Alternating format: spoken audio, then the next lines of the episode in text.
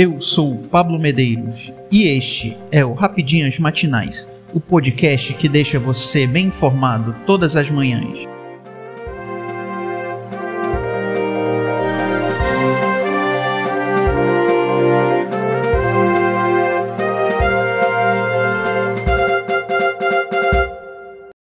Hoje, 11 de maio de 2022. Vamos às principais notícias.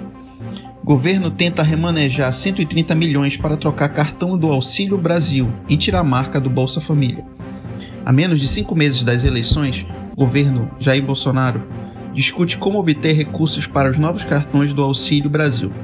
A maioria dos 18 milhões de beneficiários do programa social, considerado carro-chefe da campanha à reeleição, recebe o dinheiro por meio de modelos com a marca do Bolsa Família. A busca por recursos para os cartões é priorizada enquanto há relatos de fila de espera no programa.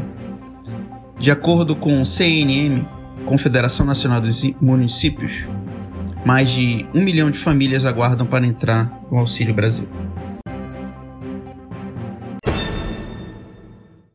Bento Albuquerque deixa Ministério de Minas e Energia e Saxida é nomeado o presidente Jair Bolsonaro trocou o comando do Ministério de Minas e Energia. Bento Albuquerque foi exonerado, a pedido, segundo consta na edição de hoje do Diário Oficial da União. Adolfo Saxida foi nomeado para ser titular da pasta. A mudança ocorreu após recentes críticas de Bolsonaro à política de preço da Petrobras, estatal ligada à pasta. Na segunda, 10, a empresa anunciou um reajuste de 8,87% no preço do diesel nas suas refinarias. Mega Sena pode pagar 27 milhões nesta quarta-feira. O concurso 2480 da Mega Sena pode pagar um prêmio de 27 milhões para quem acertar as seis dezenas. O sorteio ocorre às 20 horas, horário Brasília, desta quarta-feira 11.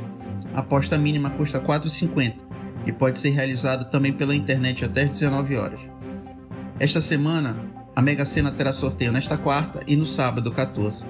No concurso anterior realizado na noite de sábado, uma aposta do Rio de Janeiro acertou sozinha as seis dezenas e levou mais de 4,4 milhões. iPod, tocador de música da Apple, é aposentado após 20 anos. O iPod terá sua merecida aposentadoria depois de duas décadas de serviços prestados e muita música tocada. A Apple anunciou nesta terça-feira, 10, o encerramento da linha, o iPod Touch de sétima geração não será mais fabricado e as vendas seguem enquanto durarem os estoques. O primeiro iPod foi lançado em outubro de 2001 e era um modelo bem diferente do atual. Ele trazia a consagrada Click Wheel, uma roda para navegação e controle de volume, e contava com uma tela monocromática. Na estreia de Filipão, Atlético Paranaense volta a golear Tocantinópolis e avança às oitavas da Copa do Brasil.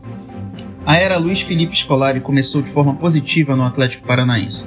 Na noite desta terça-feira, na Arena da Baixada em Curitiba, em confronto válido pela partida de volta da terceira fase da Copa do Brasil, o Furacão voltou a atropelar o Tocantinópolis pelo placar de 4 a 0. Gols de Hugo Moura, Kelvin e dois de Pablo. 9 a 2 na soma dos resultados.